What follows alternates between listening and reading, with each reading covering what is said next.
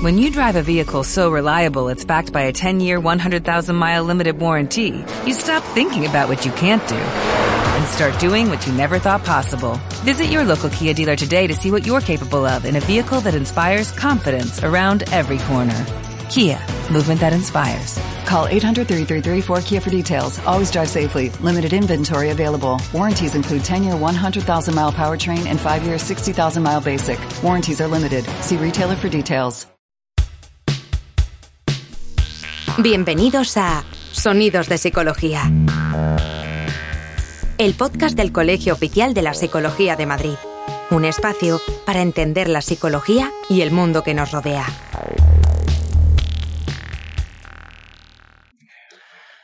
Muy buenos días a todos, bienvenidos a un nuevo programa de Sonidos de Psicología, el podcast del Colegio Oficial de la Psicología en Madrid. Y hoy, pues, traemos un programa que ya iba haciendo falta, ¿verdad, Álvaro? Efectivamente, por fin está con nosotros José Antón López Acevedo, eh, quien nos va a hablar de inteligencia artificial. Inteligencia emocional, Álvaro. Me- no puede ser. Ah, Repetimos. no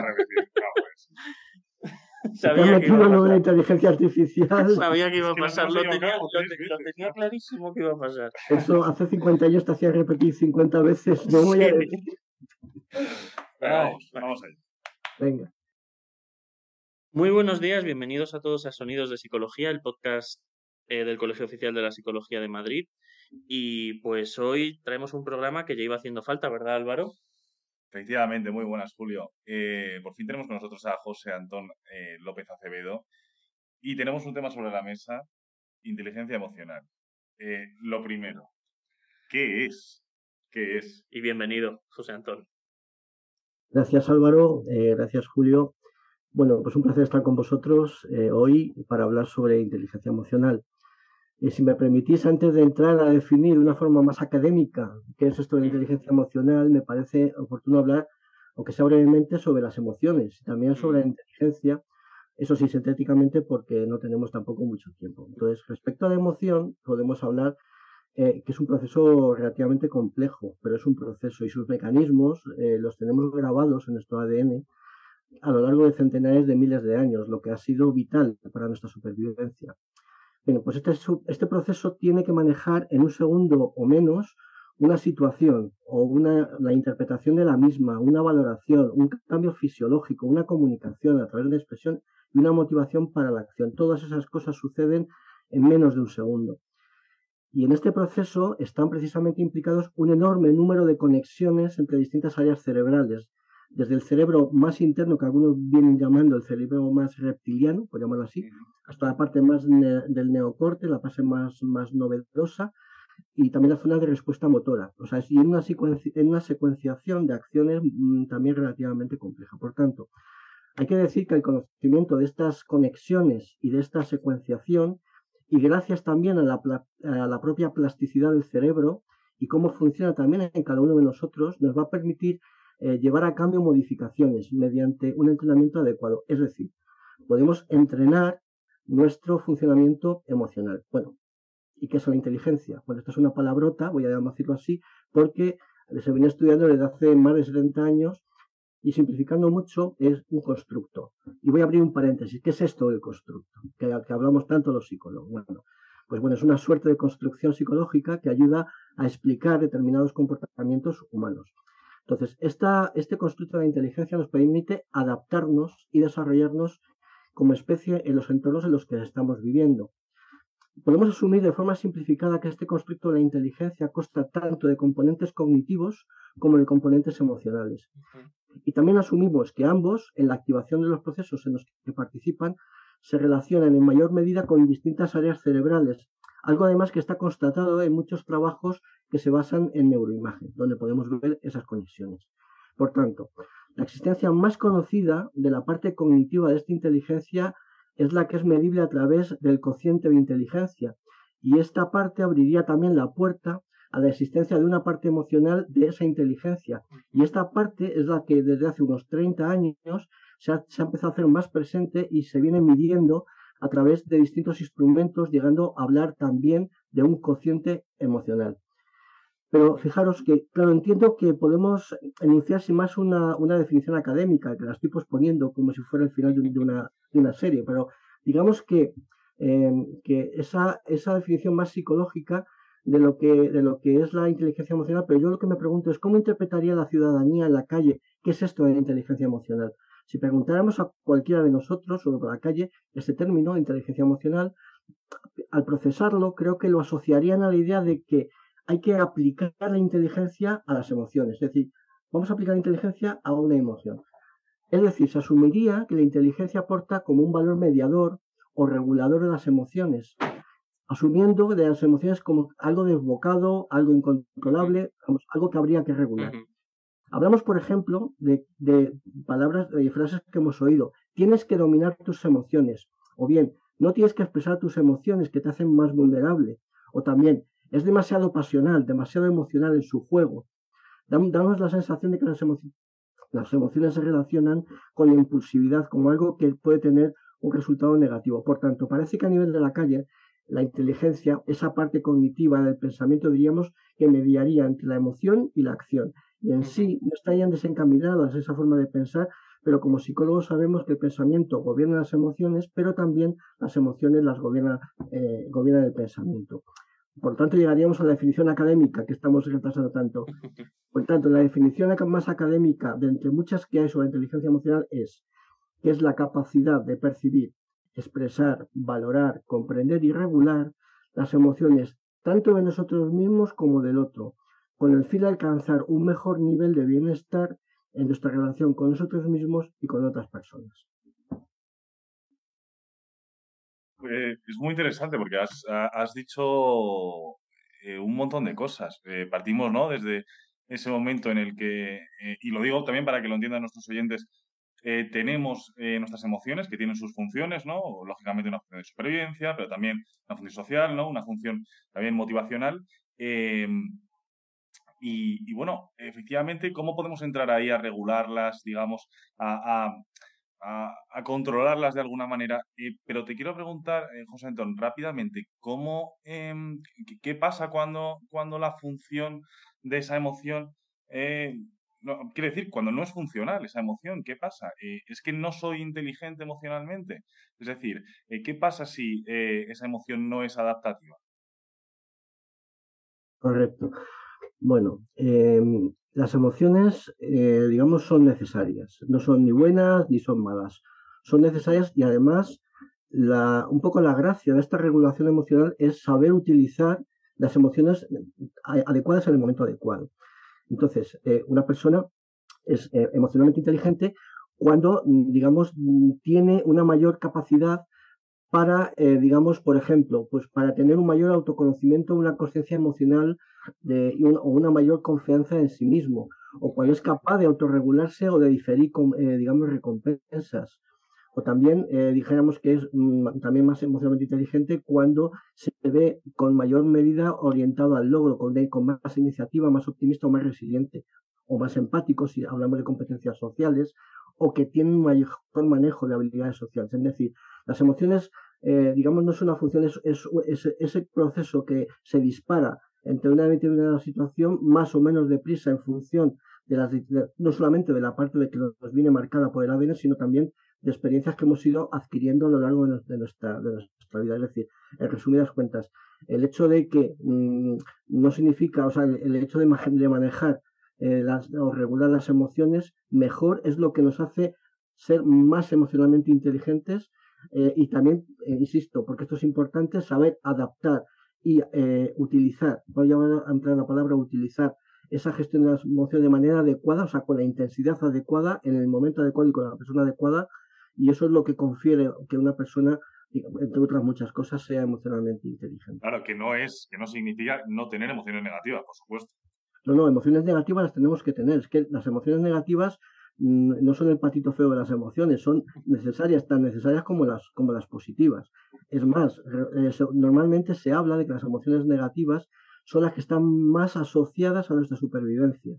Es decir, nosotros podemos ser más alegres, ser más amorosos, tener eh, una mayor eh, felicidad, pero cuando tenemos, cuando sentimos miedo, ese miedo está relacionado con una función adaptativa de supervivencia, es decir, tenemos miedo ante algo que tenemos presente en ese, eh, o que, que, nos ha caído en ese momento y las reacciones o de alejamiento de manera instantánea o de huida o de evitación. Por ejemplo, otro término que también es interesante es cuando ese miedo eh, es ante un objeto o una situación que no está presente, sino que nos ha sucedido hace tiempo y la relacionamos es cuando nos aparece la ansiedad. La ansiedad es de alguna forma una reacción ante algo que nos ha producido una situación muy conflictiva en algún momento y la asociamos, eh, aunque no está, nos, digamos, nos dispara somáticamente eh, todos, nuestros, todos nuestros parámetros y nos hace sentir digamos, de una forma determinada. Pues la verdad es que eh, es una introducción yo creo que fantástica, ¿no, Santón? Álvaro, de, pues de todo este concepto de las emociones y de cómo no se puede entender la inteligencia emocional y las emociones de forma separada, sino que al final una es base, una es definible en base a cómo gestionamos las otras, no son entidades y constructos separados. Em, esto daría para, pues para un programa de una semana de duración y la verdad es que es probable que hagamos uno, uno más. Pero hoy también queríamos pues eh, hacer que nuestra audiencia te conozca también un poco a ti y, y al ámbito en el que tú estás más especializado, porque tú eres el coordinador del grupo de trabajo de inteligencia emocional aquí en el Colegio de Oficiales de la Psicología de Madrid y también eres vicepresidente del Instituto Europeo de Innovación en, en Inteligencia Emocional. Correcto. Por lo que sabemos, por lo que hemos estado eh, investigando, tu campo es especialmente la inteligencia emocional en la empresa, en el ámbito organizacional, en el ámbito productivo. Y pues nos, nos parecía interesante porque es cierto que la inteligencia emocional es, en los últimos 30 años ha estado generalmente más asociada a ámbitos clínicos, a toda su asociación que puede tener con los problemas mentales o los trastornos mentales, y al ámbito educativo, en, los proyectos de desarrollo de inteligencia emocional como capacidades necesarias en el mundo moderno. Pero es cierto que en el ámbito laboral y en el ámbito eh, organizacional es una parte que quizá no estaba tan, tan visible, vamos a decirlo así. Entonces, pues nos gustaría preguntarte un poco cómo es eh, la, cómo se trabaja o cómo es la, el ser un experto en inteligencia emocional en organizaciones. Bueno, eh, sin, sin, que sirva de precedente y para que no me para no provocar que no me vuelvas a llamar nunca más, la parte de, digamos, de, bueno, de la parte de clínica, como comentabas, sí que es verdad que antes de entrar rápidamente en la parte de organizaciones, sí que es verdad que la inteligencia emocional, como, como bien habéis dicho, eh, donde ha tenido mayor prevalencia eh, a nivel de investigaciones en la parte educativa, tanto de los ciclos de primaria como últimamente mucho más en la parte también de universidad y otros tipos de formación, en la parte de salud es muy importante. Eh, es muy importante mm, no tanto desde el punto de vista de la psicopatología, que en la, cual ahí nosotros no entramos, sino que más bien en los ámbitos de la salud. Pero dentro de la salud, pensando en la salud, no, no, en la salud no solamente las organizaciones, sino como como un segmento, digamos, profesional en el que estarían, pues, eh, sobre todo la parte de médicos, enfermeros, fisioterapeutas, etcétera, y que son muy importantes, pero si queréis de eso hablamos otro día. De la parte de empresas y organizaciones, inicialmente lo que quiero es daros algunos datos. Según la consultora Capgemini, eh, en el informe Inteligencia Emocional, habilidades esenciales para la era de la inteligencia artificial, como, como habéis comentado antes, que, que se hizo sobre más de mil empresas, eh, aquellas que trabajan con empleados emocionalmente inteligentes incrementaban sus beneficios en un 20%. Y en ese mismo estudio se constata también que un porcentaje elevado de organizaciones señalan un incremento de productividad, una mayor satisfacción laboral o un incremento incluso de cuota de mercado al tener implementados programas de inteligencia emocional. Es decir, esto es algo que ya se, está, se, viene haciendo desde hace unos 15, unos 15 o 20 años inclusive. Por otra parte, respecto al empleo, que también es interesante, eh, hay informes de la mayor parte de las consultoras en recursos humanos que coinciden que el hecho de ser una persona emocionalmente inteligente es un valor en constante alza para la entrada y promoción dentro de las organizaciones, llegando a figurar la inteligencia emocional dentro de las top 15 habilidades y competencias. Habilidades son una cosa, competencias son otra, que las empresas buscan en sus candidatos. Bueno, entonces la forma en la que la inteligencia emocional se implementa en las organizaciones responde en primer lugar a un estudio de necesidades personalizando el tipo de intervención. Es decir, no es lo mismo una empresa que está en una fase determinada de cierto desarrollo y en un entorno determinado que otra. Entonces se parte por un lado del conocimiento de esa situación de la empresa, posicionamiento, fase ciclo y también del entorno en el que está afectado. No es lo mismo una empresa en un, entorno de crecimiento que en la mitad de la pandemia, por ejemplo. Hoy en día la inteligencia emocional aborda eh, con sus programas eh, diseños, digamos, de intervención en los dos principales retos a los que se enfrentan hoy las empresas y las organizaciones. En primer lugar, periodos críticos de la empresa y la organización en el corto plazo, como son, por ejemplo, la transformación digital, en particular la irrupción de la inteligencia artificial en productos y procesos, y cómo se gestiona la incertidumbre en los nuevos escenarios que se presentan. El, el segundo sería cómo se abordan los cambios organizacionales y de procesos de cara al futuro, motivados por nuevas necesidades de mercado ante nuevas perspectivas también climático-energéticas. Bueno, bien, la inteligencia emocional ofrece soluciones considerando los tres planos de la organización, a nivel de persona, a nivel de rol y a nivel de sistema, pero también en las distintas fases del desarrollo, como hablaba antes, en el inicio, del crecimiento, en la madurez o en la salida o en el cambio, pero también en los distintos procesos, en los procesos de selección, a la entrada, en los procesos de formación, también en los ámbitos de la productividad, también en el desarrollo y promoción o en los cambios eh, organizacionales, sean por reposicionamiento de la empresa o por, eh, eh, digamos, situaciones de salida de personas de una o de un grupo importante de personas. Entonces, estas, digamos, estas, la inteligencia emocional aquí lo que ofrece son herramientas de mejora emocional que redundan en una mejora del clima, un mayor bienestar psicológico y una mm, mayor productividad. Bueno, es importante también señalar en las, en las empresas y organizaciones actuales eh, algo que también en el colegio se ha venido hablando largo y tendido sobre organizaciones emocionalmente inteligentes eh, por parte de los grupos de Isabel Aranda y del Secretario del Trabajo, la prevención de, la prevención de riesgo psicosocial, donde la salud integral del empleo, tanto la salud física como la salud eh, mental, se contempla en directivas europeas y donde la gestión emocional forma una parte indisoluble ¿no? de los planes que deben desarrollar estas empresas.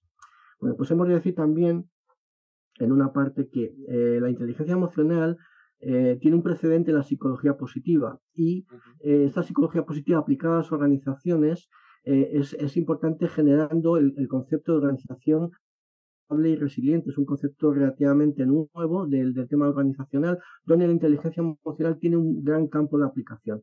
Entonces, este concepto lo que, lo que busca es el bienestar tanto mental y físico del empleado, la seguridad psicológica del empleado, tanto del líder también como del directivo, pero también la mejora del resultado de la empresa. O sea, aúna ambas, ambas necesidades. Bueno, respecto a los resultados, consultoras, por ejemplo, como Price, Gardner, McKinsey o Capgemini vienen subrayando en sus informes desde 2020 elaborados a través que hacen, bueno, hacen informes eh, en donde entrevistan a, a, pues a, muchos CEOs de, empresas, eh, hablan de que la importancia de disponer líderes y empleados emocionalmente inteligentes en las empresas y organizaciones. Bueno, y quería terminar este apartado, y ya termino, eh, dando una pincelada sobre las características que tiene el líder emocionalmente inteligente. El liderazgo, el líder, es de alguna forma una de las habilidades sociales que de las competencias emocionales sociales se hace, se hace, se hace más énfasis. Entonces, un líder emocionalmente inteligente es una persona, primero es una persona, lógicamente, que es autoconsciente de sus emociones. Esto es algo que eh, se pide no solamente porque sea líder, sino que en realidad a cualquier persona, y esta es un poco la piedra angular de la inteligencia emocional, que es la autoconsciencia de tus, de tus emociones. Luego, tiene que ser empático, transformacional, desarrollador y positivo. El optimismo y la positividad es otro de los valores que entran dentro de lo que serían las competencias emocionales mm, vinculadas, eh, vinculadas a la motivación, por ejemplo. El tercer punto interesante sería poner un foco atencional en las emociones del equipo, es decir, tiene que estar eh, pendiente del flujo emocional, de la, digamos, de, de, cómo, siente, en qué situación emocional se encuentra el equipo como tal, y luego atender las necesidades emocionales puntuales de cada una de las personas porque tienen una necesidad, tienen una vida, tanto dentro de la empresa como fuera de la empresa, tiene que estar atento a este tipo, a este tipo de necesidades. Tiene que ser flexible y catalizador del cambio, desarrollador también de esos equipos que van a ser también eh, emocionalmente inteligentes y finalmente es tener una visión compartida del futuro con sus seguidores. Estas serían un poco las seis eh, tips, por decirlo de alguna manera, del líder emocionalmente inteligente. Muy interesante. Eh, yo creo que el acercamiento que hemos hecho aquí hoy, un poco desde, desde esa psicología básica y también esa psicología aplicada, ¿no? Ya metiéndonos dentro de las organizaciones. Y creo que se desprenden muchas ventajas, digamos, muchos puntos sobre los que trabajar. Eh, y vamos a ir, eh, digamos, eh, finalizando. Eh, y José, nos, nos gustaría que, que, que, para finalizar en una frase nos dijeras, digamos que nos encontramos mucho con, con, gente que, con personas sobre todo jóvenes, ¿no? bueno, y no tan jóvenes que están, que están emprendiendo, que, que, que intentan crear su propio camino en el mundo laboral. ¿Qué consejo les puedes dar tú desde, desde la inteligencia emocional? ¿Qué consejo les darías? Bueno, el emprendimiento eh, tiene unas variables muy particulares, eh, pero es verdad que la, que la inteligencia emocional aplicada al emprendimiento, eh, digamos, trabaja sobre, yo diría que sobre tres aspectos. Uno sobre la motivación, otro sobre la atención, otro sobre la resiliencia y la perseverancia. Es decir, los emprendedores de alguna manera, eh, bueno, mm, digamos, eh, es, no es una frase, estoy diciendo muchas cosas, pero bueno, decir no una frase, eh, digamos, sería un, un, poco complicado, pero sí que es verdad que eh, los emprendedores, yo también estoy trabajando a nivel personal con, con, con, con emprendedores eh, y lo que veo es, es que en primer lugar tienen que tener una, una formación eh, de la, digamos, de lo que es la, los, los, los rudimentos de la empresa importante, que esto no, no guarda relación con las emociones, pero, pero es importante, pero a la vez eh, el hecho de, en primer lugar, de ese optimismo ilusorio que muchos tienen de, de pensar que,